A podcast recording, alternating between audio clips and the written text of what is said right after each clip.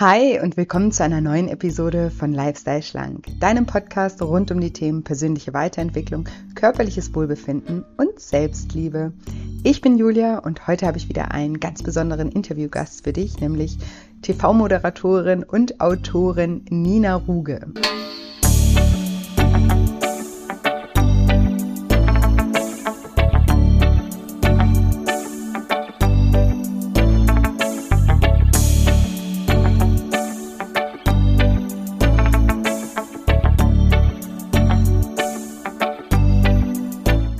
Dich fragst, ob Verjüngung möglich ist und wenn ja, wie, dann bist du in dieser Folge genau richtig.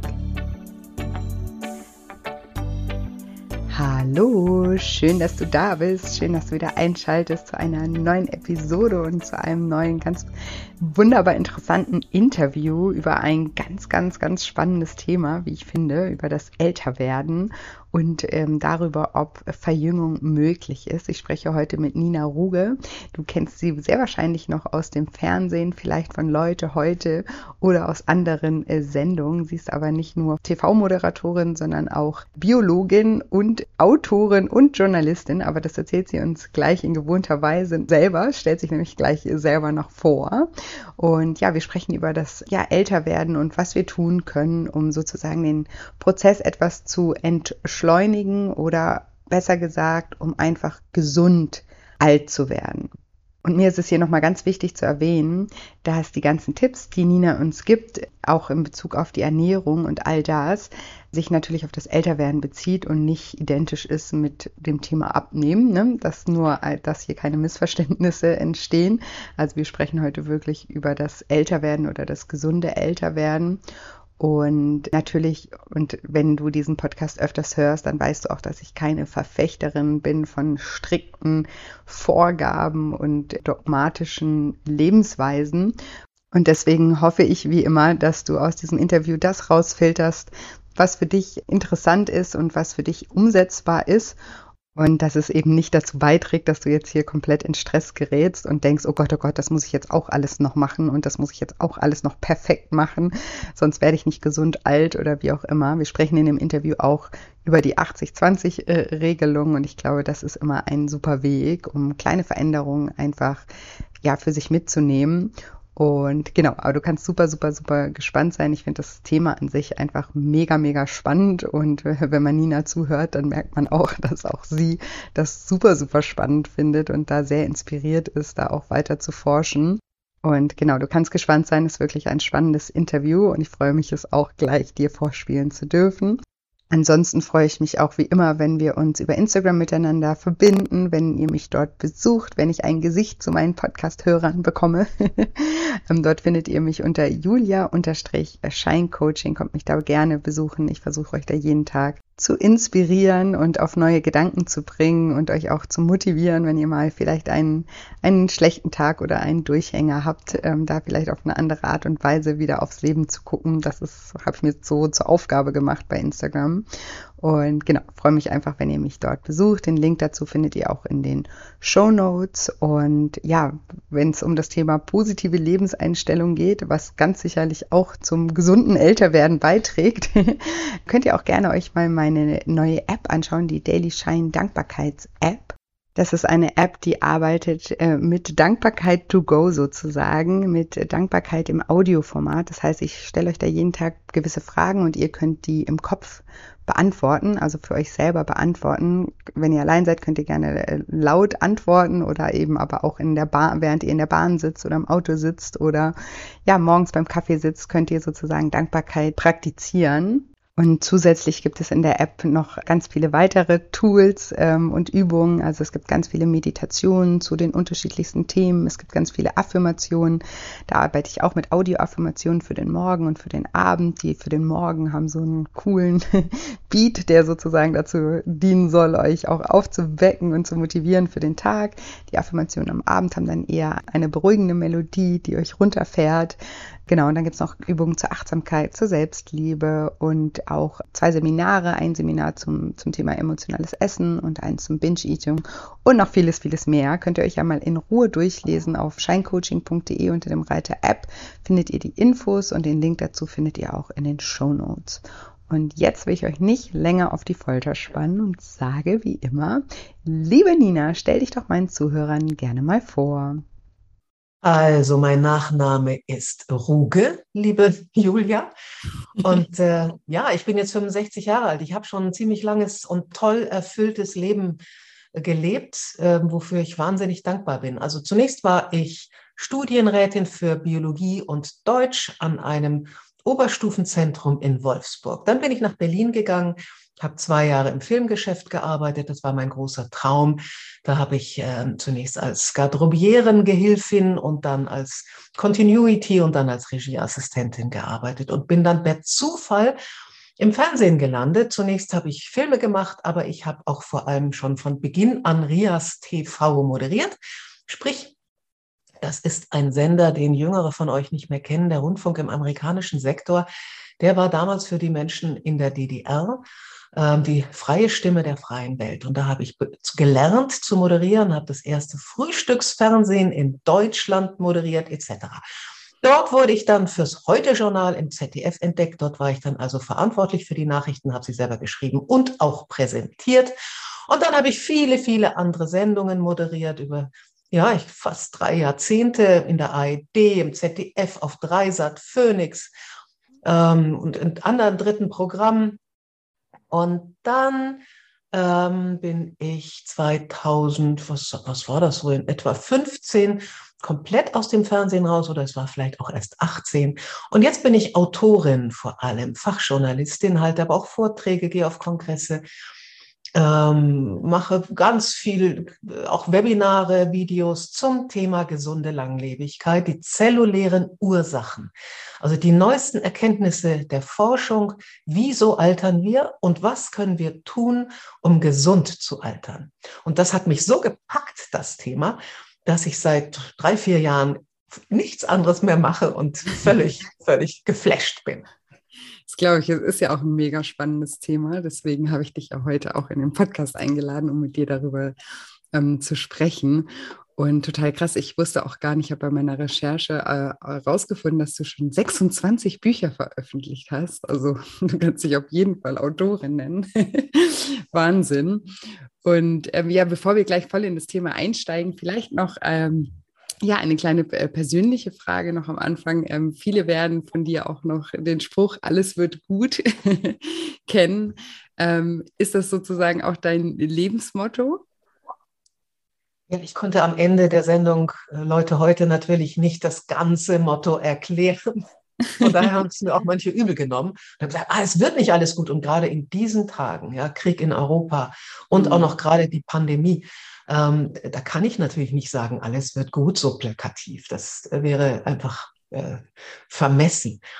Äh, alles wird gut, wenn ich mein Bestes gebe und wenn ich aus mhm. dem lerne, was ich an Fehlern gemacht habe, wenn ich aufstehe und mir das Kreuzchen wieder aufsetze und weiterlaufe und wenn ich mich auch wirklich einer vielleicht höheren Aufgabe widme. Also wenn ich meinem Leben einen Sinn gebe und mich achtsam um mich selber kümmere. Also das hätte ich natürlich am Ende der Sendungen nicht immer alles sagen können, aber das verbinde ich mit den drei Worten. Ähm, und ein Zuschauer hat mir während der Pandemie geschrieben, Frau Ruge, also hm, ich finde ja die drei Worte ganz toll und die haben mir in meinem Leben sehr viel gegeben. Aber wie wäre es, wenn Sie noch mal ein bisschen was dazusetzen würden, nämlich vier Worte dazu, äh, aber nicht von alleine. Alles aber wird gut, aber nicht von alleine. Und da habe ich gesagt, Sie sind super. Seitdem sind diese vier Worte dabei. Spitze, die, das ist super Eigenverantwortung. Ähm, und das passt wahrscheinlich auch zu dem Thema, über das wir heute sprechen ähm, werden. Ähm, dann noch eine, eine Frage, ähm, also diese, diese Faszination, also das heißt, du hast Biologie studiert. Kommt die Faszination ähm, für das Thema Altern auch äh, ja, von deinem Studium? Ich hätte schon, du hast ja die vielen Bücher erwähnt, das sind übrigens jetzt schon mal 28. Echt? Oh, falsch recherchiert. und darunter waren etliche populärwissenschaftliche, medizinische Bücher. Also mich hat schon immer, und ich habe auch Wissenschaftssendungen moderiert, also mich hat schon immer die Wissenschaftskommunikation, also populärwissenschaftlich zu erklären, Menschen in die Eigenverantwortung zu bringen, dass sie sich um ihr Immunsystem kümmern, einen gesunden Rücken haben, eine gute Haut haben Und mein allererstes populärwissenschaftliches Buch hieß, und das ist vor über 20 Jahren entstanden, Länger, Jung und Gesund mit Nina Ruge. Das kam daher, es war auch ein Bestseller im Bertelsmann Buchclub, den gibt's heute gar nicht mehr. Es kam daher, dass ich so wahnsinnig viel gearbeitet habe und das mit großer Leidenschaft. Aber ich habe halt ganz, ganz wenig geschlafen, jeden Tag Live-Sendung, bin dann auch noch ganz viel durch die Gegend geflogen und äh, mein Internist, der sich damals schon mit dem, was äh, damals noch Anti-Aging hieß, sehr mhm. intensiv beschäftigte, der hat gesagt, Sie müssen Ihren Lebensstil ändern, sonst kriegen Sie irgendwann mal die Quittung. Und da habe ich schon angefangen, mich völlig anders zu ernähren, äh, bestimmte Nahrungsergänzungsmittel zu nehmen, äh, ganz vieles wegzulassen ähm, an Nahrungsmitteln. Und dann habe ich das Buch mit ihm gemacht und ähm, habe sehr viel verstanden über gesunde Langlebigkeit. Aber damals hatte die biologische Zellforschung und die Molekularbiologie noch längst nicht die Kenntnis, die heute auf dem Tisch liegt. Die ist erst zehn Jahre alt in etwa. Und so hat mich das dann total angefixt, als ich dann von einem Regenerationsmediziner, Stammzellenforscher, dieses ganze Thema mal aufgeblättert bekam. Und so hab, entstand dann mein erstes Buch, Altern wird heilbar. Das waren die Ursachen des Alterns zellulär, möglichst verständlich erklärt. Und das war sofort ein Bestseller. Und so bin ich bei dem Thema geblieben. Spannend. Und beschäftigt dich das auch selber, also privat? Das Thema Alter? Also klar, irgendeine klar. Faszination muss da sein.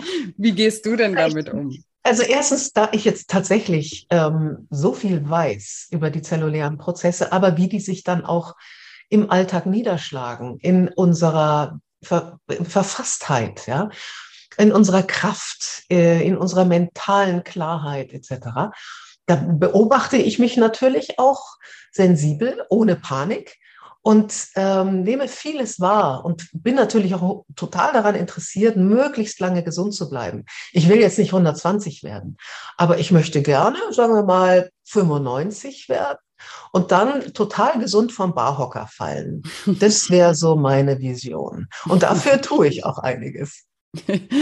Sehr, sehr, sehr schön. Also dir geht es gar nicht primär darum, sozusagen, dass wir immer älter werden, sondern dass wir einfach gesund alt werden. Verstehe ich das so richtig? Ja, es ist ja beides. Wir sind ja allein in diesem, äh, im letzten Jahrhundert, also im 20. Jahrhundert, ist die Menschheit in den Industrienationen ungefähr im Schnitt 30 Jahre älter geworden mhm. als die Menschen im Jahrhundert zuvor. Das heißt, das Älterwerden spielt schon eine große Rolle. Aber mit dem Alter kommen eben die vielen Alterskrankheiten. Das nennt sich im Fachbegriff, im Fachjargon Multimorbidität. Also Schlaganfall, Herzinfarkt, Arthrose, mhm. Demenz, äh, äh Osteoporose, also ganz, ganz viele Diabetes, ganz, ganz viele Krankheiten. Und im zarten Alter von 85 hat in Deutschland jeder Mensch circa fünf Alterskrankheiten zugleich, was natürlich ein gewisses Leiden und dann später Richtung Tod ein Siechtum bedeutet. Und mhm. das mhm. zu vermeiden, also tatsächlich die Alterskrankheiten von der Bettkante zu schubsen, das ist das Ziel dieser sogenannten Longevity. Bewegung, die ist in den USA ganz stark. Das ist the next big thing. Da wird unglaublich investiert, Milliarden werden da investiert. In Europa ist es noch nicht so richtig angekommen, äh, in der öffentlichen Diskussion zumindest, aber ähm, es sind schon sehr, sehr viele Menschen natürlich daran interessiert, zu schauen, wie kann ich verhindern, dass ich am Ende meines Lebens, vielleicht sogar im letzten Drittel meines Lebens, vor mich hinsieche. Nein, ich möchte fit und gesund alt werden. Ja, definitiv. Ich auch. und du hast gerade, du hast ja auch gerade gesagt, du tust auch viel dafür. Ähm, wie sieht denn ein gesunder Lebensstil aus, der auch ein, ein gesundes Altern äh, ermöglicht? Das schön, also vieles ist ja nicht neu. Gut ist, dass vieles heute bis auf die zellulären Ebenen nachvollziehbar ist und beweisbar ist, was wirkt, ja, was uns mhm. wirklich gesund länger leben lässt. Und äh, da geht es um die Zellfitness von drei, das sage ich jetzt noch mal kurz, ja, von mhm. drei Kompetenzen unserer Zellen. Das eine ist die Zellteilung, also dass sich unsere Zellen weiterhin ganz toll erneuern können. Wir verlieren pro Sekunde 50 Millionen Zellen. Es ist unvorstellbar. Wir merken nichts mhm. davon. Und 50 Millionen Zellen werden wieder gebildet. Das wird im Alter ein bisschen schwieriger, liegt auch an der Alterung der Stammzellen. Was passiert da? So, dann die zweite Kompetenz, die nachlässt, ist die Energieversorgung. Du hast bestimmt im Biologieunterricht die Mitochondrien gehabt. Die lassen in ihrer, also unsere Zellkraftwerke, die lassen in ihrer Fitness nach. Das heißt, sie brauchen noch genauso viel Sauerstoff, aber sie liefern nur noch die Hälfte der Energie, so ab dem 60., 65. Lebensjahr. Macht dich schlapp. Was kann man da machen? Und das dritte ist die Zellreinigung und das Recycling. Wir haben ein unglaublich, beziehungsweise viele unglaublich intelligente Systeme, wie wir fehlgefaltete Proteine, wie wir Zellmüll, wie wir alles Mögliche, was wir jetzt gerade mal bilden, zum Beispiel Adrenalin, weil wir uns gerade aufgeregt haben, das muss sofort wieder abgebaut werden, wie wir das alles in kleinste Bausteine zerlegen und dann wieder unseren Zellkreislauf zuführen. Diese Autophagie, dieses sich selbst verdauen, das lässt auch mit zunehmendem Alter nach. Was können wir machen?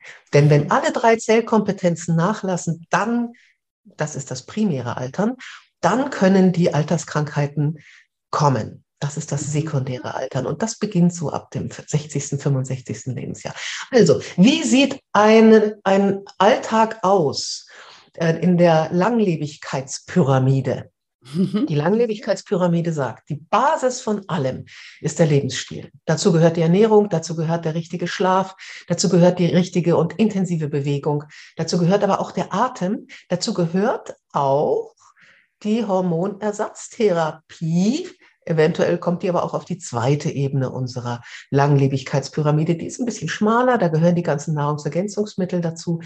Hormonersatztherapie bei Frauen spielt eine große Rolle für gesunde Langlebigkeit. Und ganz oben, da ist noch vieles in der Entwicklung und noch nicht so vieles auf dem Markt.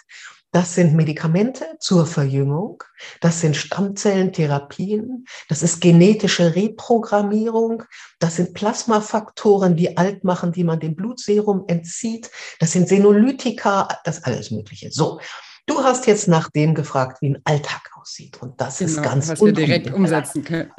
genau. und wir selber machen können. Ja, genau. Und das ist der, das ist der Lebensstil.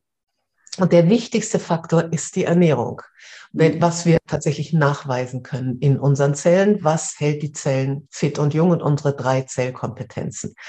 Und da haben wir halt ein paar ganz klare Botschaften. Dieses Low Carb, wenig Kohlenhydrate ist so nicht mehr haltbar. Mhm. Was da richtig ist, ist kurzkettige Zucker, Saccharose, Fructose, Glucose. Das ist Gift. Sprich, alles, was zuckerhaltig ist, alle sehr süßen Obstsorten und natürlich Süßgetränke und all das und ne Weißmehl, weißer Reis etc. Leider null, ja, weglassen. Nicht ganz einfach, ich mache das seit 20 Jahren, fällt mir überhaupt nicht schwer. In der ersten Zeit, die ersten zwei, drei Wochen, ja, habe ich es vermisst und dann war es vorbei. Weil man seit 20 Jahren gar kein Zucker mehr? Sorry. Nö. Also es kommt wow. jetzt vor, wenn ich zum Beispiel eine Riesenveranstaltung zu moderieren habe und mein Gehirn rattert irre. Mhm. Das Gehirn braucht ja viel Glucose. Mhm. Dann merke ich, jetzt habe ich so einen richtigen Wahnsinnsjeper auf Süßes und dann esse ich auch mal ein Müsli-Riegel oder sowas. Mhm. Ist aber wirklich die ganz große Ausnahme und ich spüre dann, ja, mein Körper braucht das jetzt, also mein Gehirn. Ja. Ansonsten äh, vermeide ich die Insulinschaukel. Das heißt, mhm. ich esse was Süßes, Insulin wird ausgeschüttet, ein Wohlgefühl erstmal, dann wird das, der Zucker äh, abgebaut und dann geht das Insulin unter das vor, vorherige Niveau. Dann habe ich wieder Lust auf Süßes und zack, esse ich schon wieder was. Ja. Ganz ungünstig, macht Diabetes, macht aber ganz vieles andere, sodass wir äh, Zucker absolut vermeiden sollten. So, das ist erstmal ganz wichtig. Dann sollten wir Proteine, was heißt ja immer, oh, man soll, also die langkettigen Zucker, Kohlenhydrate, die sind gut. Ja, also die, die in Vollkorn drin sind. Die, die in löslichen äh, Ballaststoffen drin sind, also wie zum Beispiel Haferflocken, äh, Leinsamen geschrotet, Flohsamenschalen geschrotet. Das ist immer unterschätzt gewesen, die Ballaststoffe. 30 Gramm sollten wir pro Tag essen, die meisten Menschen essen 10. Und wir wissen heute nach den einschlägigen Studien, dass eine hohe Ballaststoffmenge uns vor Schlaganfall schützt, auch vor bestimmten Gefäßkrankheiten und Herzinfarkt. Also Ballaststoffe in Form von Vollkorn und vor allem viel, viel Gemüse äh, spielt eine ganz, ganz große Rolle in der gesunden Langlebigkeit. Also langkettige Kohlenhydrate, gut. Proteine in den Industrienationen, da wird uns ja auch immer eingeredet, also ist viel Proteine. Das ist gut. Äh, wir essen zu viel. Die meisten essen zu viel. Man sollte eigentlich schauen, dass man nicht zu viele tierische Proteine isst. Ich bin Vegetarierin seit über 20 Jahren, ähm, nehme Proteine vor allem natürlich über pflanzliche, ähm, also Kichererbsen und sonstige Bohnen auf, aber auch über ähm, da ich Vegetarierin bin, esse ich auch Milchprodukte, auch über Käse oder Mozzarella oder was auch immer. Mhm. Ähm, man, das ist absolut wichtig. Natürlich, Proteine sind lebensnotwendig und je älter man wird, desto mehr braucht man auch. Es ist so. Aber die meisten essen zu viel davon. Das birgt eine gewisse Krebsgefahr. Das ist heute auch klar nachgewiesen. Sprich, die Empfehlung ist, Proteine sind gut, aber möglichst nur einmal am Tag zu einer Mahlzeit. Naja, und ähm, dann möglichst nur zweimal am Tag essen. Ganz wichtiger Hinweis, möglichst Intervallfasten. Kennst du bestimmt. Können wir uns auch nochmal getrennt darüber unterhalten. Kein Snacking, also nichts dazwischen. Und wenn du mal so einen Brüllhunger hast, dann mal ein paar Nüsse. Nüsse sind wahnsinnig gut. Aber keine süßen Snacks. Ähm, Fette, kann ich dir einen ganzen Vortrag drüber halten, welche gut sind oder welche nicht. Was vielleicht sehr sinnvoll ist, einfach sich zu merken, Fleisch, rotes Fleisch macht Krebs, ist man sich heute einig. Weißes Fleisch ist häufig verseucht, also wie Hühnchen und, und, und Fisch, häufig verseucht mit Antibiotika, mit äh, allem Möglichen. Ähm, wirklich dann, wenn dann eben aus artgerechter Haltung und Bio. Ähm, ja, ähm, dann das Wichtige, was man weglassen sollte, sind halt hochverarbeitete Lebensmittel. Also all das, was industriell hergestellt wird, ist so vorverarbeitet und macht erstens nicht satt, sodass du viel zu viel davon isst. Mhm. Und zweitens sind da Bindemittel drin und so viele Sachen, die auch deinem Dünndarm überhaupt nicht gut tun. Also fertig Pizza, fertig Lasagne, fertig Suppen, aber auch diese industriell hergestellten süßen Joghurts und Müsli-Riegel und Fertigkuchen und so leider 60 bis 70 Prozent der Produkte im Supermarkt solche industriell hergestellten Sachen. Das weglassen. Gemüse, Gemüse, Gemüse. Punkt. Das war die Zusammenfassung über die ja. Ernährung. ja, und ähm, also wir, wir, sprechen ja gleich noch über die, die also Bewegung, ähm, Stressatmung hattest du ja auch noch erwähnt. Wenn ich Darf das jetzt ich noch so eins sagen? Entschuldige, Klar. dass ich dich unterbreche. Ich wollte ein, ein klein wenig äh, Werbung machen für mein allerjüngstes Buch, aber das ist wirklich aus dem Bedürfnis heraus, dass die Leute äh, etwas haben, was sie praktisch umsetzen können. Das ist ein Kochbuch. Das heißt, mhm das Verjüngungskochbuch. Und da ich selber nie koche, ich mache immer nur einen Salat und ich nehme Tiefkühlgemüse ohne irgendwelche Zusatzstoffe. Okay, das kann ich. Aber kochen kann ich nicht. Und da die besten sekundären Pflanzenstoffe, also die Stoffe der Pflanze, die wirklich gut sind für uns und prophylaktisch für, für alle möglichen Krankheiten. Wir wissen heute, was das alles ist. Also es sind über 100.000 Wirkstoffe als sekundäre Pflanzenstoffe. Fünf bis 10.000 spielen für uns eine Rolle. Und wir sind ein paar, haben wir aufgeklärt, aber von denen, das ist schon mal toll, was diese pflanzlichen Stoffe alles können, wie Sulforaphan im Brokkoli zum Beispiel. Und die stecken in Gemüsearten, die viele von uns nicht so gerne essen. Also Spitzkohl, ja, hm, Kohlsorten überhaupt. Dann die Bittergemüse, Chicorée und so. Und dann auch noch die Wurzelknollen und Zwiebelgemüse. Wer mag schon Steckrüben? Wer mag schon rote Beete? Und da habe ich halt einen wahnsinnig tollen kreativen Gemüsekoch, der heißt Stefan Henschel und der ist der Küchenchef im Cookies Cream in Berlin. Das ist ein wahnsinnig cooles vegetarisches Restaurant in Berlin. Und der hat aufgrund der Zusammenstellung der Zutaten, die ich ihm gegeben habe, so tolle Gerichte gemacht, äh, so tolle Rezepte zusammengestellt. Das wirklich äh, erst, das Buch ist gerade erst erschienen und ist schon ein Hit weil die leicht zu machen sind, die Gerichte, und weil die ungewöhnlich sind, ist doch ziemlich viel Asiatisches dabei. Ein paar Sachen muss man kaufen, wie eben bestimmte Miso-Paste, äh, aber äh, das ist alles easy. Und das macht so einen Spaß, sich äh, gesund zu ernähren für gesunde Langlebigkeit, äh, dass wir schon überlegen, ob wir nicht bald ein nächstes Kochbuch machen. Ja, sehr schön. Ja, ich wollte gerade nämlich auch auf die Umsetzung hinaus. Ähm, ich verlinke das Buch auf jeden Fall auch in den Show Notes äh, für alle, die sich Danke. das besorgen möchten, natürlich.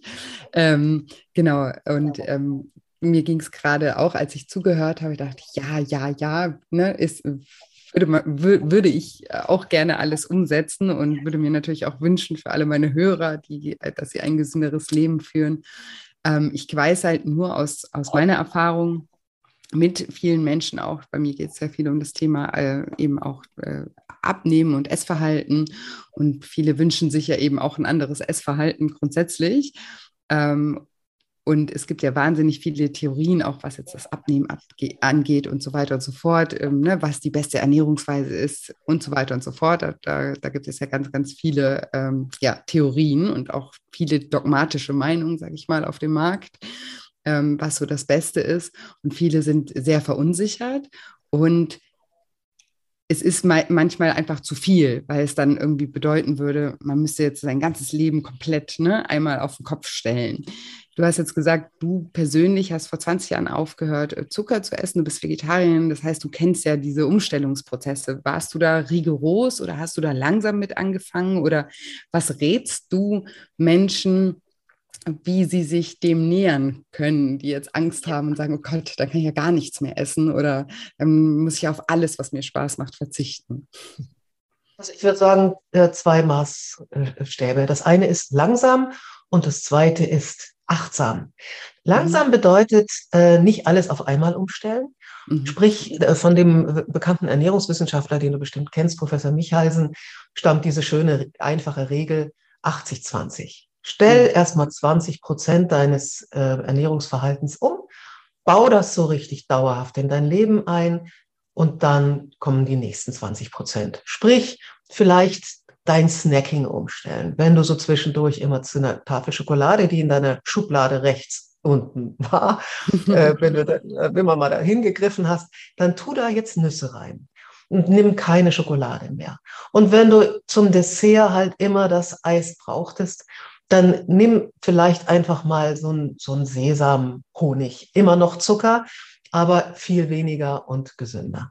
Und äh, wenn du das so integriert hast, dass du tatsächlich kein Dessert mehr machst und auch kein Snacking, dann gehen wir das nächste an. So. Und äh, das achtsam bedeutet, horch auf deinen Körper. Wenn du umstellst, wenn du zum Beispiel zum Mittag, das mache ich immer. Ich esse tatsächlich jeden Mittag einen großen Salat. Der macht total satt und der ist immer ganz bunt. Da sind ganz viele Sachen drin und immer wieder was anderes. Auch Sonnenblumenkerne, auch ähm, ein bisschen Mozzarella, Kapern, ähm, Kurkuma streue ich drauf, Kräuter, alles Mögliche. Und immer wieder neu. Schmeckt mir wahnsinnig, macht mich total satt und bekommt mir unheimlich gut. Und nach dem Essen fühle ich also hin und merke, fühle mich fit fühle mich gut. Ich fühle mich einfach energiegeladen. Wenn ich aber Klöße mit Soße esse und dazu noch einen Hackbraten, dann muss ich erstmal hauptamtlich verdauen. Da bin ich erstmal eine Stunde Knockout. Wenn ich also achtsam hinfühle, wie bekommt mir das eigentlich und tut mir das gut, dann ähm, werde ich doch da wieder zugreifen. Dann werde ich das doch morgen Mittag auch wieder machen. Äh, und ja. das, das sind für mich zwei äh, ganz einfache Hilfsmittel, mit denen ich langsam meine Ernährung umstelle. Für mich war es besonders schwierig, weil ich so viel im Flugzeug gesessen bin. Und damals gab es immer noch auch in der Echo so, so Semmeln, ja, so industriell mhm. hergestellte belegte Brötchen. Und die habe ich immer gegessen, weil ich irgendwie nie Zeit hatte, mir was zu machen. Und als ich dann also meine Ernährung umstellte, habe ich mir Vollkornbrot mitgenommen und habe mir meinen Käse drauf gemacht oder habe auch ganz andere Sachen mitgenommen, die einfach gut sind. Ähm, und habe auch gemerkt, wie mir das, erstens hat mich das viel länger gesättigt. Ich habe nicht so schnell wieder Hunger bekommen. Und zum Zweiten fühlte ich mich fitter. Also in den Alltag das zu integrieren, ist nicht einfach, auch wenn man ins Restaurant geht. Da gibt es ja viele Restaurants, wo man dann erstmal, ja, die Pasta. Und wenn ich zum Beispiel zum Italiener gehe, ich möchte gerne eine gemüsebasierte Ernährung, ja, auch wenn ich zum Italiener gehe. Mhm, dann gibt es halt relativ häufig bei mir Tomaten und Mozzarella oder eben einen Salat und sowas. Nicht sehr kreativ. Es gibt jetzt auch viele, die schon mal ein paar Gemüsegerichte anbieten oder ich lasse mir was aus den Beilagen Gemüsen zusammenstellen Oder ich nehme halt deren weiße Bohnenbeilage mit Olivenöl, das ist dann ein Glücksfall. Ja. Ähm, oder die haben auch Marucola, bitter, super, mache ich äh, sofort einen Riesensatz. Also das, äh, das Essen gehen ist dann schon so eine ziemliche äh, Auswahlgeschichte, weil ich eben grundsätzlich keine Pizza esse und auch keine Sahnesoße mit, mit einer weißen Nudel. Da muss man dann schon so ein bisschen picky werden, aber das funktioniert. Und in dem Augenblick, wenn du spürst, es tut dir einfach gut, dann tust du das. Ja, ist ein guter Hinweis, in sich reinspielen, weil oft ist es ja so, dass man dann, während man isst, und das ist ja der viel geringere Zeitanteil, äh, Zeitanteil ähm, mhm. fühlt man sich gut, wenn man die Pizza oder den Burger isst, aber im Nachhinein fühlen sich die aller, allerwenigsten Menschen wirklich ähm, gut, nachdem sie solche Sachen ähm, gegessen haben. Aber ich glaube, mit diesem äh, ja, 80-20, ne, dann heißt es ja, du kannst dann kann man ja theoretisch auch darauf achten, wenn man, wenn man ja zu Hause kocht und dann kann man trotzdem mal zum Italiener gehen und auch die Pizza essen und hat trotzdem schon was Gutes für sich gemacht, ne? wenn man, wenn man anfängt, das ähm, langsam, langsam umzustellen. Ähm, was ist halt, sich ehrlich aufzuschreiben. Äh, ich will 20 Prozent so und so ändern. Also zum Beispiel kein Snacking oder anderes Snacking. Mhm. Oder ich möchte halt kein Dessert mehr essen. Und dann wirklich aufzuschreiben, jeden Tag habe ich es gemacht, habe ich es nicht gemacht, nicht in Sack und Asche gehen, wenn ich es nicht geschafft habe, sondern zu sagen, okay, morgen, ähm, morgen mache ich das anders. Ja. So. Und äh, weil du gerade auch nochmal das Snacking angesprochen hast, ähm, Du, du hast ja gesagt, äh, bei der Ernährung, also das Intervallfasten wäre da, also ist für die Verjüngung auch sehr wichtig. Ähm, wie kommt das oder kannst du uns da noch ein bisschen das näher erklären, was da so hilfreich ist? Fasten an sich ist ja ganz lange untersucht, ist ja auch ein Riesenhype. Ähm, und was man heute auf Zellebene weiß, das ist halt das Spannende. Ich habe ja vorhin von der Autophagie gesprochen, also von dieser Zellreinigung und von dem mhm. Recycling der Stoffe, die die Zelle nicht mehr braucht. Wenn wir fasten, beginnt nach ungefähr acht bis zehn Stunden genau dieser Prozess. Also diese Autophagie findet immer auf einem ganz niedrigen Niveau in unseren Zellen statt. Das wäre ja auch sonst schrecklich. Also wenn wir ganz normal essen. Aber wenn wir fasten, beginnt plötzlich eine richtige Schubumkehr in unseren Zellen. Dann braucht ja, brauchen unsere Zellkraftwerke Energie. Und dann gucken, gucken also unser, unser Recycling-System, was haben wir denn hier in der Zelle, was wir jetzt nicht brauchen? Was können wir zur Energie machen?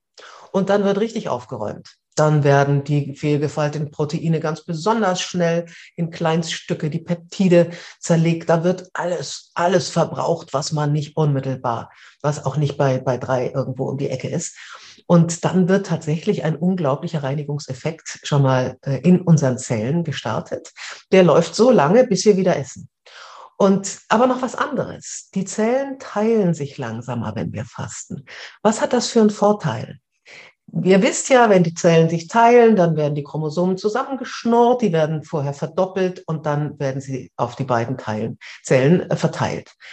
Wenn das Ganze langsamer läuft, dann liegen unsere Chromosomen, die unsere DNA, unsere Erbsubstanz, länger offen im Zellkern herum und aber da nicht so der Stoffwechsel nicht so hochgefahren wird, weil jetzt schon wieder Nahrung da ist, sondern weil ja keine Nahrung kommt, liegt unsere Erbsubstanz da so ganz entspannt in der Zelle rum. Und was passiert? Die Reparatursysteme arbeiten. Das heißt, die ganze DNA wird abgesucht nach Fehlern. Und das muss man sich vorstellen, dass das ein lebensnotwendiger Prozess ist. Auch der findet immer statt, aber viel weniger, als wenn wir fasten. Dann läuft das so richtig schön ordentlich, wird die ganze DNA durchgekämmt. Sind da Brüche in der DNA? Fehlt da was? Ist, das, ist da irgendwie aus Versehen was verdoppelt? Äh, und das wird alles ersetzt, alles repariert. Das heißt, die Krebsgefahr sinkt wenn wir fasten, weil unsere DNA gesünder ist. Und auch viele andere Krankheiten kommen eventuell nicht oder viel später, weil da so gut repariert wird. Also das Fasten hat einen unglaublich positiven Effekt. Wenn man richtig fastet, Heilfasten, dann über mehrere Tage, dann auch am besten unter Beratung von einem mhm. Fastenspezialisten. Man kann auch mal andere Fastenarten probieren, dass man, was weiß ich, zwei Tage nichts isst pro Woche, gar nichts, sondern nur trinkt und dann die anderen Tage normal isst.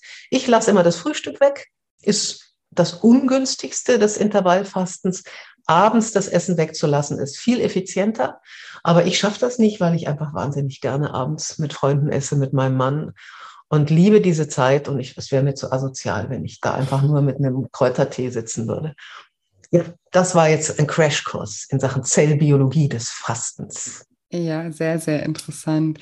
Ja, ich glaube generell ähm, auch das ähm, ja, Fasten oder das Nicht-Zwischendrin-Essen, auch was, was jetzt thematisch meine Hörer äh, oder was wir immer thematisieren, auch das Essen. Und ich glaube, und was du vorhin auch gesagt hast mit ähm, acht, achtsam Essen, ich glaube, das kann uns allen nicht schaden, wenn wir so die Zwischenmahlzeiten auch einfach weglassen. Oder was heißt Zwischenmahlzeiten? Es ist ja meistens eben dieses Gesnacke, was wir gar nicht bewusst wahrnehmen. Und dann hat man am Ende des Tages irgendwie unendlich viele Sachen in sich reingeschoben und hat es nicht mal irgendwie gemerkt oder nicht mal zelebriert und ja. äh, ne, nicht mal. Ich habe äh, da noch einen Tipp. Mhm. Mhm. Weißt du, wenn, wie kommt das denn, dass ich mir da was so reinschiebe? So, mein Magen sagt dann, ach ja, da ist jetzt nicht mehr so viel drin, da könnte jetzt eigentlich mal wieder was rein. Ähm, der Magen sagt das nicht so, wenn du Bitterstoffe zu dir nimmst. Sprich, ähm, grüner Tee beispielsweise oder alles, was in irgendeiner Form so ein bisschen bitter ist, nimmt das Hungergefühl. Also auch wenn du mal so eine trockene Kapa, ich liebe Kapern, also für mich ist das toll, ja. Andere sind da jetzt, stehen da jetzt nicht so drauf. Ähm, oder es gibt ja auch so Tropfen. Ich, ich nehme das nicht, das ist mir jetzt entfallen, aber es gibt so Bitterstoffe, die man so auf die Zunge tropft, die mm, sind mhm. ganz lustig. Ja. Und die, der Magen reagiert sofort der, das Hungergefühl ist weg. Hilft wirklich sehr.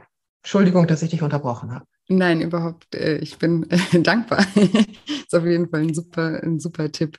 Ich wollte eben auch nur sagen, dass das Intervallfasten nicht nur für ähm, ja, das Altern, sondern auch generell, glaube ich, auch für, für das Essverhalten ein sehr ja, ein sehr guter Weg ist, also einfach die Zwischenmahlzeiten oder dieses Gesnacke wegzulassen. Ich glaube auch, dass dann sich viel weniger die Gedanken den ganzen Tag um das Essen kreisen, ne? weil viel ist ja dann auch, soll ich jetzt hier reingreifen? Soll ich noch einen Keks essen? Ja, nein, es ist auch viel Beschäftigung dann mit, mit äh, dem Thema und wenn es ganz klar ist, ich esse irgendwie zweimal am Tag und da freue ich mich dann auch drauf ähm, und genieße das dann auch ja, mhm. sich nicht mehr ständig mit dem Essen zu beschäftigen, mhm. das loszulassen, nicht mich zwingen, nicht mehr dran zu denken, sondern wirklich aus der Haltung heraus, ich lasse das los und mhm. ich freunde mich mit einem gewissen Hungergefühl an. Also mhm. wenn ich so zwischen 11 und 13 Uhr, ich esse vielleicht abends um 19 Uhr und dann am nächsten Tag um zwischen 12 und 13 Uhr kriege ich echt Hunger. Und ich, ich sage mir dann, hey, das ist eigentlich gar kein so schlimmes Gefühl. Das ist, es ist cool. Ich habe auch schon manchmal ein bisschen früher Hunger. Ich, das ist ein gutes Gefühl. Dieser Hunger ist ein gutes Gefühl. Macht mich frei. Ich muss nicht essen. Ich bin kein Sklave meiner Bedürfnisse. Ich finde es toll. Würdest du sagen, dass Menschen generell oder dass unsere, ja, unsere heutige Gesellschaft, dass wir dazu tendieren, generell zu viel zu essen? Auf jeden Fall. Vor allem ähm, den Geschmack und das, das Bedürfnis für die richtigen Sachen verloren haben.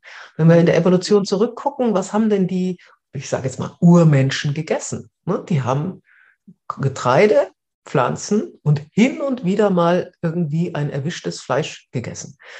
Und daraufhin ist unser gesamter Magen-Darm-Trakt und unser gesamter Körper ausgelegt.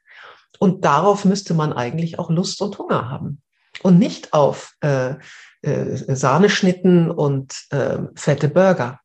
Mhm. Das sind halt Gewohnheitsprägungen von Kindesbeinen an, die äh, ungünstig sind. Und wir essen natürlich viel zu viel, vor allem zu viel hochverdichtete Kalorien. Wer mal, also wenn man sich wirklich äh, gemüsebasiert ernährt wie ich, der isst über ein Pfund Gemüse am Tag. Und das muss man sich mal vor sich aufbauen. Salat wiegt ja fast nichts und solche. Ah. Und dann siehst du mal, was du da so isst und wie viel das ist. Mhm. Und das tut dir gut. Und das macht Spaß.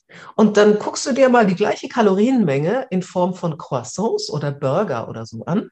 Das sind nur ganz kleine Portionen. Natürlich mhm. isst du mehr davon, weil du davon gar nicht, gar kein Sattgefühl bekommst. Also natürlich, diese hochverdichteten Kalorien essen wir in unserer Gesellschaft viel zu viel.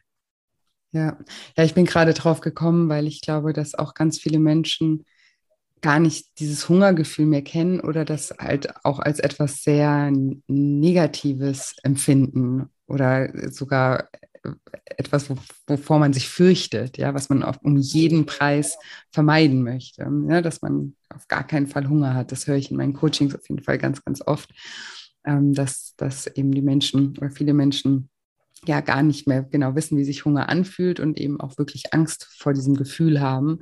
Und ich glaube, dass das ja eigentlich auch was ganz Menschliches ist, dass wir auch mal kurze Hungerphasen haben können, ohne dass uns ja irgendwas passiert. Ne? Und du hast jetzt gerade auch die positiven Effekte äh, davon uns, uns gut erklärt. Ja, befreunde dich mit dem Hunger. Das ist ein, ein, gutes Gefühl, wenn du in einer Gesellschaft wie unserer lebst, einer Überflussgesellschaft. Mhm. Und natürlich kann es sehr gut sein, dass diese Angst vor dem Hunger durchaus ein bisschen äh, von der Generation vor in uns kommt mhm. oder zwei Generationen, wenn du jung bist, die halt Hunger in einer furchtbaren Form äh, erfahren haben mhm. und damit uns auch weitergegeben haben, Hunger ist was Furchtbares. Und mhm, wenn man an, das, an die 50er, 60er Jahre denkt, da haben die Leute ja gefressen also so diese fitten Sachen und dann noch diese Fürstpückler Eis und überzuckert und was auch immer. Ähm, das war einfach eine Gegenreaktion. Jetzt endlich haben wir genug zu essen, was man wahnsinnig gut verstehen kann. Ja. Aber in unserer Gesellschaft, wo wir alles haben und ich mir aussuchen kann, was mir gut tut, da ist es gut, sich bewusst zu machen, ich, ich brauche keine Angst vor Hunger zu haben. Ich habe mhm. immer genug. Es ist ja. immer genug da. Ja, definitiv. Und es gibt ja noch die, die anderen Säulen, nenne ich sie jetzt einfach mal. Also wir hatten jetzt die, die Ernährung. Ähm, was, was sagst du zum Thema Bewegung? Extrem wichtig natürlich, und zwar in vielerlei Hinsicht. Seit wir sehr genau wissen, was in den Mitochondrien, also unseren Zellkraftwerken, passiert, wenn wir älter werden, vor allem in den Zellen, die sich kaum teilen. Die Zellen, die sich viel teilen, äh, erneuern zum Teil zumindest ihre Mitochondrien ganz gut. Das lässt im Alter auch nach, aber trotzdem.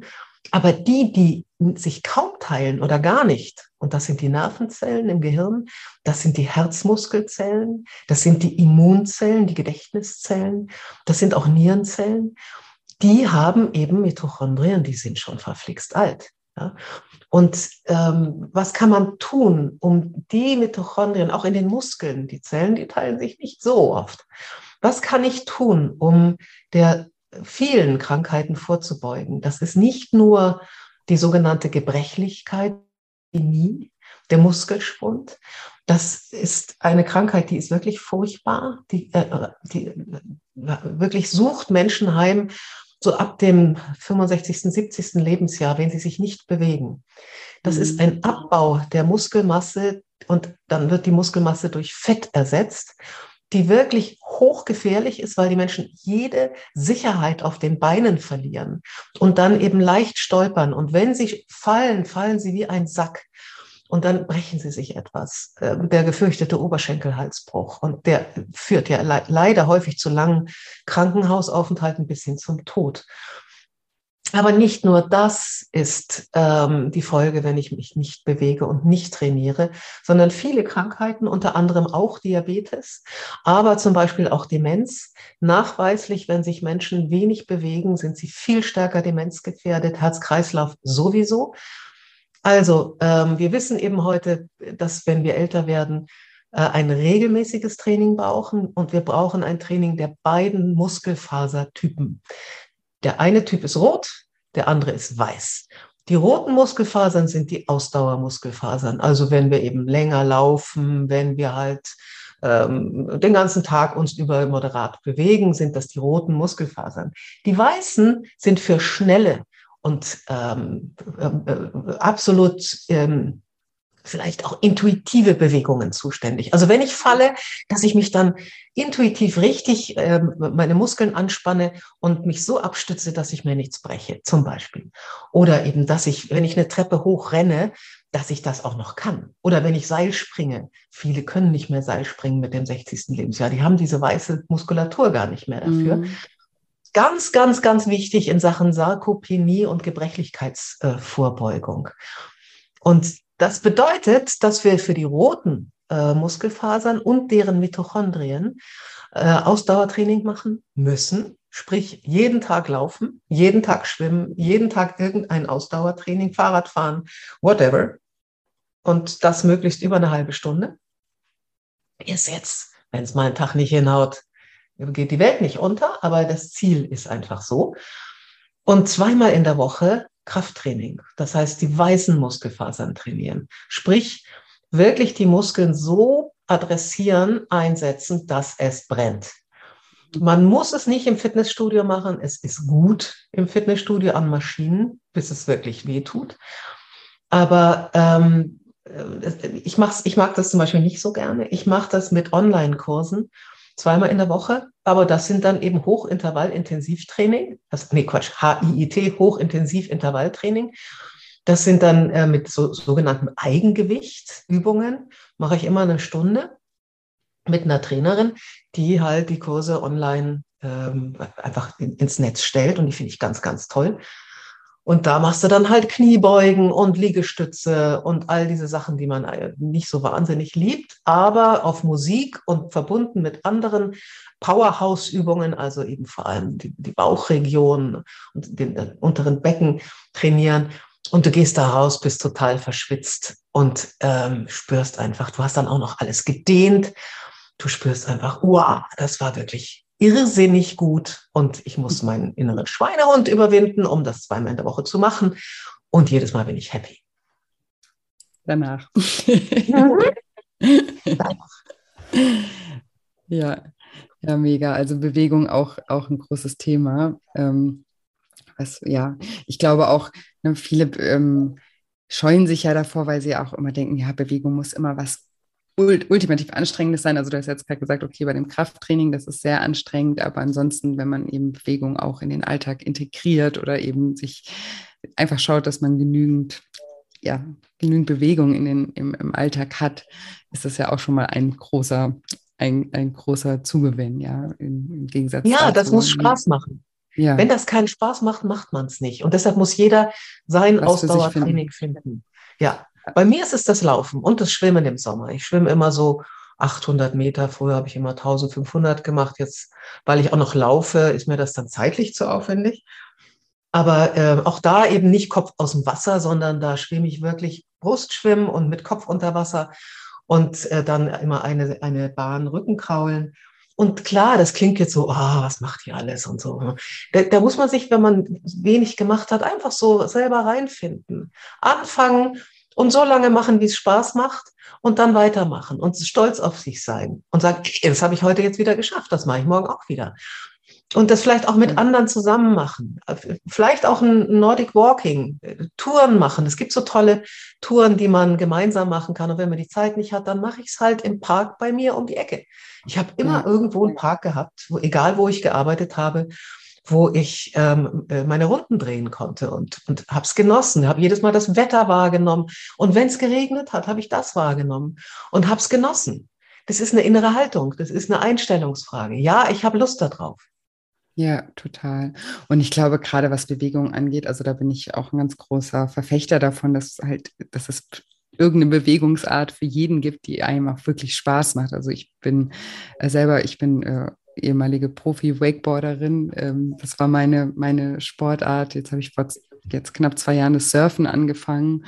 Und ähm, ja, ich, ich liebe das. Ich mache das nicht, um mich zu bewegen oder um irgendwie Muskeln aufzubauen oder an meiner, an meiner Fitness zu arbeiten, sondern ich, ich liebe halt einfach den Sport an sich und mache das ja. Äh, super, super gerne. Und ich glaube, ähm, wenn man da offen ist, äh, da hat jeder die Möglichkeit, irgendwie solche Dinge auch für sich zu entdecken, ja, und einfach, ja, einfach mit einer, mit einer Offenheit durchs Leben gehen und Sachen auszuprobieren. Und gerade im Sportbereich gibt es ja immer Probetraining, ne? Und kann man ja überall mal irgendwie auch reinschnuppern und Dingen einfach eine Chance geben. Ich glaube, das ist ganz, ganz wichtig, weil, wie du ja, ja. sagst, ne, wenn es gar keinen Spaß macht, dann, dann macht man es halt, dann quält man sich ja, da mal drei Wochen hin und dann lässt man es dann halt auch wieder, weil, weil, man, weil die Überwindung zu groß ist. Aber ich glaube, also ich glaube ganz fest daran, dass es für jeden etwas gibt, was er wirklich auch von Herzen gerne macht und was dann auch, ist ja auch gerade gesagt, ne, Gruppen, äh, vielleicht gibt es auch Gruppen, wo man, wo man ähm, teilnehmen kann, da kann man wieder neue Leute dadurch kennenlernen. Also da entstehen ja auch immer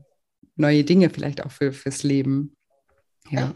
Ich habe, als ich noch nicht jeden Tag Sendung gemacht habe, ähm, ich habe bestimmt zehn Jahre äh, zum einen Power Yoga gemacht in der mhm. Gruppe und parallel äh, Jazz-Tanz, auch in der Gruppe natürlich. Und Jazz-Tanz ist so toll. Ja, das war so mein Ding. Ich war jetzt nie die vom 10-Meter-Brett springen oder ähm, Rollerblades fahren und so. Das ist nicht so mein Ding. Das habe ich total geliebt. Und heute laufe ich halt und nehme Hanteln. Ich habe immer so einfach nur ein Kilo in jeder Hand. Aber damit ich, da mache ich auch Übungen, damit ich auch meinen Oberkörper trainiere. Das ist für mich jetzt schon auch bewusstes äh, Training gegen, gegen das Alter, ja, für mhm. gesunde Langlebigkeit. Aber ich mache das in der Natur und ich genieße das und freue mich total drauf. Ja, schön. Und das ist ja auch äh, vielleicht auch noch zu dem Punkt äh, ein Stressabbau, oder? Total. Ich glaub, ja. Ich wenn ich rausgehe, habe ich oft so viel, tanzt mir so viel im Kopf rum. Und wenn ich, erstens habe ich super Ideen beim Laufen. Mhm. Und zum Zweiten äh, sind die Sachen, die mich gestresst haben, dann so unwichtig geworden. Das ist einfach schön, wenn ich zurückkomme. Toll. Und Stress ist ja generell auch ein großer Faktor, der, glaube ich, uns alle auch viel schneller Eltern lässt, oder? Absolut. Absolut. Da gibt es noch nicht so viel Forschung, gibt es auch schon. Deshalb habe ich im Buch kein äh, eigenes Kapitel dazu gemacht. Aber äh, wir wissen auf jeden Fall, dass vor allem eben Stresshormone eine mhm. Riesenrolle spielen, das Cortisol beispielsweise, aber natürlich auch das Adrenalin. Und die Parasympathikus, das gehört ja zusammen. Also dass dieser Teil des Nervensystems, der uns beruhigt, ist dann, funkt dann eher weniger, während der Sympathikus unheimlich aktiv ist. Und da kann man äh, ein bisschen was auch beeinflussen durch die richtige Atmung. Aber ähm, entscheidend ist natürlich der, der Lebensstil auch, ähm, in, wie ich lerne, mit Stress umzugehen und wie ich positiven von negativen Stress zu unterscheiden weiß, den positiven Stress total genieße und den negativen Stress möglichst klein halte. Ja. Ja, ich glaube, das ist ja ein Riesenthema in unserer Gesellschaft. Ja den negativen Stress klein, klein zu halten. Aber da könnte man wahrscheinlich mehrere andere Folgen noch zu machen. Ähm, du hast jetzt gerade die Atmung noch angesprochen. Hast du da ähm, spezielle Tipps? Was, was ist die richtige Atmung? Naja, auch das ist natürlich, ich, wiederhole deine Worte, ein Riesenfeld in unserer Gesellschaft, weil das Atmen lernen wir ja nicht, sondern eigentlich sagt man ja, der Säugling kommt auf die Welt, atmet und basta. Hm. Wer mal äh, Yoga gemacht hat, der weiß, dass, oder auch äh, Pilates, der weiß, dass der Atem verbunden mit, dem, äh, mit der Bewegung natürlich eine Riesenrolle spielt. Und in unserer Gesellschaft ist halt sehr, sehr weit verbreitet, dass man viel zu flach atmet, viel zu schnell und damit eben viel zu schnell in die Brust. Ja. Mhm. Und ein, ähm, ein guter wohltuender Atem, den wir ja möglichst nicht steuern. Der, der richtige Atem ist der, der uns gut tut, der aber ähm, von alleine kommt. Das ähm, spüren wir häufig gar nicht. Wer meditiert, der weiß das ganz genau. Der achtet ja auf den Atem. Und der weiß genau, wie gut es tut, auszuatmen, lang auszuatmen, während wir im Alltag eher in, in der Gewohnheit sind, und das ist eine richtige Muskelprogrammierung, in der Gewohnheit sind, viel zu schnell zu atmen und nur in die Brust. Und dann haben wir eine ganz andere Aktivierung auch des Sympathikus. Da gibt es eine ganz schöne Übung, die heißt 4711. Die hat mir der Professor, ähm, muss mir gleich, kommen gleich auf den Namen, ähm, empfohlen. Die, äh, das kann man auch auf YouTube finden. Die heißt 4711 Atmung da ähm, wechselt nur vier Sekunden und sieben Sekunden immer blau mhm. und grün. Und wenn man auf ein Handy beispielsweise dann eine Wasserflasche stellt, gefüllt, und dann leuchtet die natürlich vier Sekunden grün, sieben Sekunden blau. Und was mache ich? Mhm. Ich atme vier Sekunden ein und ich atme sieben Sekunden aus. Und das, wenn man das macht, ganz entspannt, dann halbiert man den Atemrhythmus. Der normale Atemrhythmus ist eher doppelt so schnell. Was passiert? Unser Parasympathikus wird aktiviert und damit die Entspannung wird ähm, gefördert. Und wieso heißt die Übung dann 4711? Vier Sekunden ein, sieben Sekunden aus, weil elf Minuten lang diese Übung zu machen, macht ganz viel Sinn. Sprich, äh, ich kann das beim Fernsehen machen, ich kann das äh, bei allen möglichen Tätigkeiten tun, wo ich jetzt nicht aufstehen muss, weil ich ja dieses Grün und Blau, diesen Wechsel äh, sehe. Sie, Von daher ähm, ist das eine ganz schöne Übung. Der heißt übrigens Löw, Professor Löw. Und ähm, ja, und das ist eine ich, total ich, coole Idee mit dem Licht auch, ja. Und so das ist eine sehr schöne Übung. Ja. ja.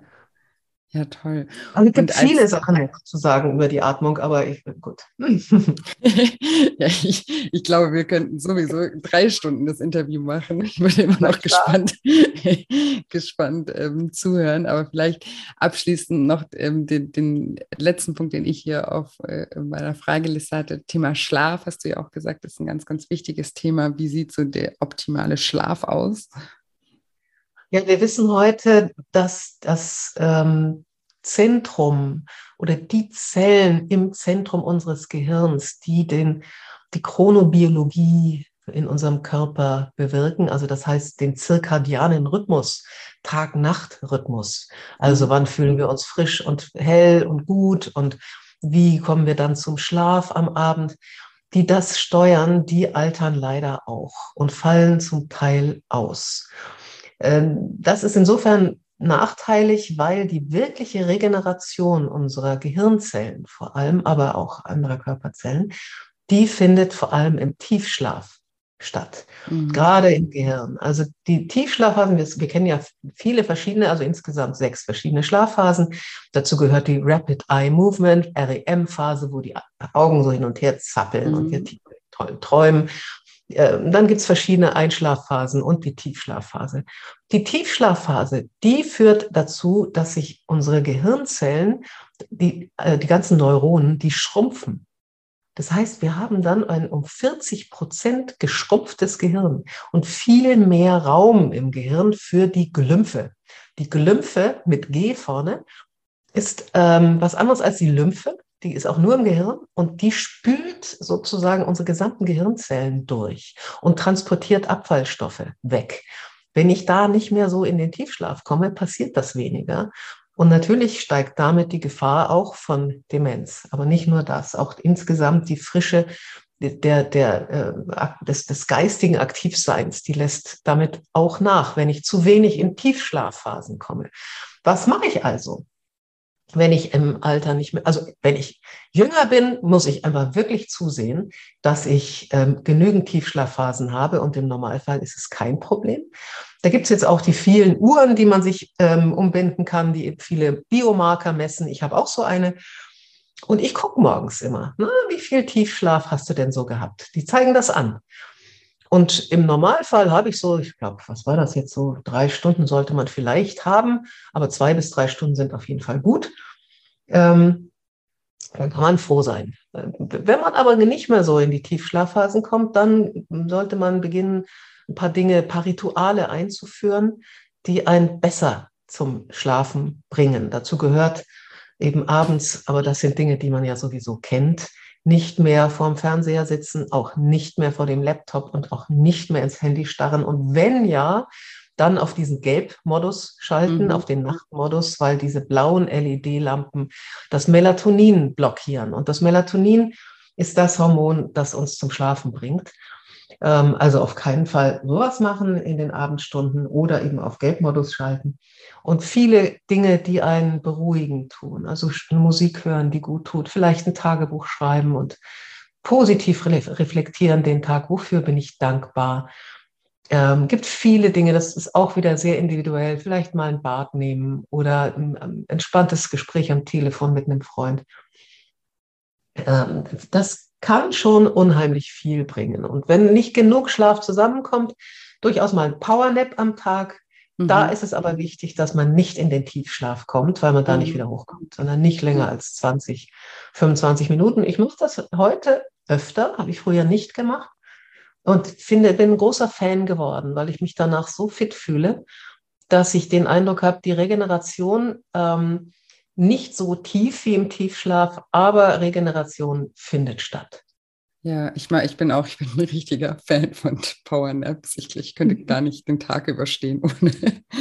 ohne Powernaps. Also ich mache manchmal zwei, drei am Tag, kommt immer ein bisschen drauf an, was ich so mache, weil es gibt ja auch manche Aufgaben, die machen mich einfach müde, wenn man viel schreibt im Laptop oder so, dann äh, wird man ja auch, ohne dass man vielleicht wirklich müde ist, irgendwie einfach werden die Augen müde.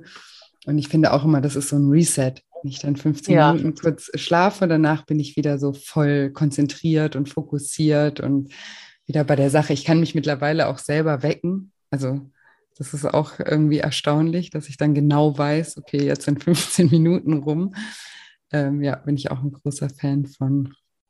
Ja. Reset ist eine gute Vokabel, ja.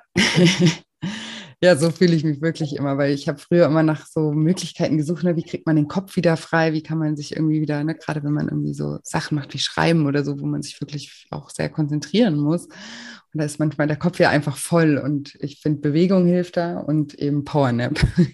also mir zumindest ähm, hilft das. Kann ich nur unterstreichen.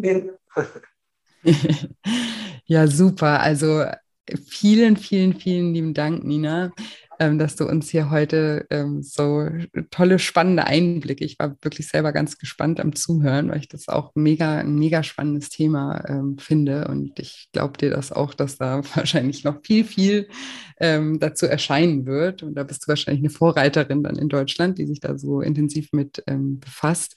Deswegen freue ich mich sehr, dass du da dein Wissen mit uns heute geteilt hast.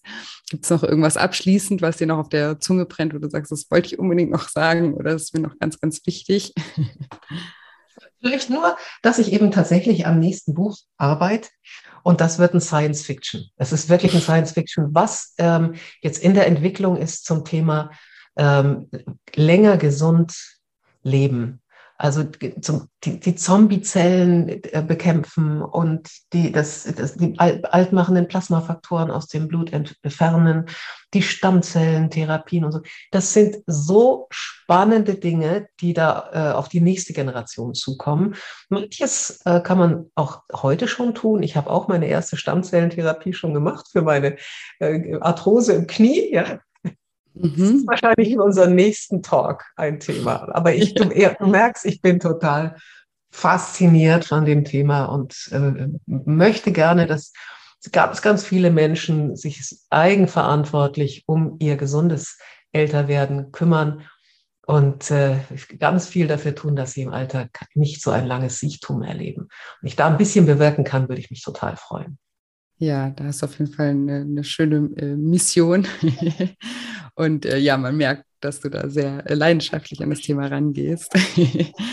und ja, vielen, vielen, vielen Dank nochmal. Und ich äh, mache natürlich auch ähm, äh, alle Links zu deinen Büchern in die Show Notes. Hast du sonst, äh, bist du bei Instagram vertreten oder hast du sonst irgendwie einen Kanal, wo man dich finden kann? In Facebook und Instagram, aber das sind tatsächlich, da ich Freelancer bin, also Selbstständige und eben so viel mich mit den Büchern schreiben und in vielen Dingen beschäftige, ich die Zeit nicht so viel da drauf zu setzen auf Facebook und Instagram. Aber alles zu meinen Büchern und den Talkshows, die ich mache oder den Interviews, die ich dazu mache, den Link zu unserem Podcast hier werde ich natürlich auch draufsetzen. Das, das findet man da schon. Okay, aber auf jeden Fall die Links und äh, die Links zu deinen Büchern und da kann ja jeder mal ein bisschen äh, sich, sich einlesen in das spannende Thema und äh, das erklärst du ja. Ich habe ja auch, dürfte ja ein bisschen reinlesen auch und ähm, finde, das ist auch alles sehr, also sehr komplexe Themen, einfach auch sehr einfach erklärt. Und ähm, da bin ich auch immer sehr dankbar dafür, damit das eben auch das jeder versteht. Unheimlich. Also Biotechnologie, Molekularbiologie ist echt ein Buch mit sieben Siegeln. Das so zu beschreiben, dass man es versteht, äh, ist nicht einfach. Und ich ja, hoffe, Kunst. das ist mir wieder gelegt. Ja, auf jeden Fall. Kann ich unterschreiben. Genau, also vielen, vielen Dank nochmal für das schöne Gespräch und ähm, ja, ich wünsche dir alles, alles, alles Gute und Liebe und wir hören uns dann beim zweiten Interview, äh, beim Science-Fiction-Interview. ich danke dir sehr, Julia, für die schönen Fragen und für dein offenes Ohr. Ja, und jetzt hoffe ich wie immer, dass du ganz viel aus dem Interview mit der lieben Nina für dich mitnehmen konntest, dass sie dich inspirieren konnte, ein bisschen darauf zu achten, äh, was du tun kannst, um eben auch gesund alt äh, zu werden, dass du aber dich auch nicht zu sehr stresst und jetzt denkst, ich muss jetzt alles hier auch noch richtig machen. wir wissen ja, wie es ist. Wenn wir uns zu viel vornehmen, dann äh, machen wir am Ende gar nichts. Deswegen Step by Step vielleicht einzelne Dinge erstmal rausnehmen, so wie wir besprochen haben, über die 80-20-Regelung und ja, wenn dir diese Episode gefallen hat oder wenn dir generell dieser Podcast gefällt, dann freue ich mich wie immer, wenn du mir eine positive Bewertung hinterlässt. Ich freue mich auch immer, wenn ihr mir positive Bewertungen für meine Bücher hinterlasst, wenn ihr die Bücher gelesen habt. Ich kriege so oft Nachrichten von euch auch bei Instagram mit positivem Feedback über meine Bücher oder hier über den Podcast. Und da freue ich mich wirklich immer von ganzem, ganzem Herzen drüber. Und genau, deswegen kommt mich auch gerne bei Instagram besuchen. Dort findet ihr mich, wie gesagt, unter julia-scheincoaching. Den Link findet ihr auch in den Show Notes. Und ja, ansonsten habe ich heute nicht mehr viel zu sagen, außer dass ich euch wie immer eine wundervolle Woche voller neuen Möglichkeiten wünsche und mich schon ganz doll auf nächste Woche Dienstag freue. Macht's gut, bis bald, eure Julia.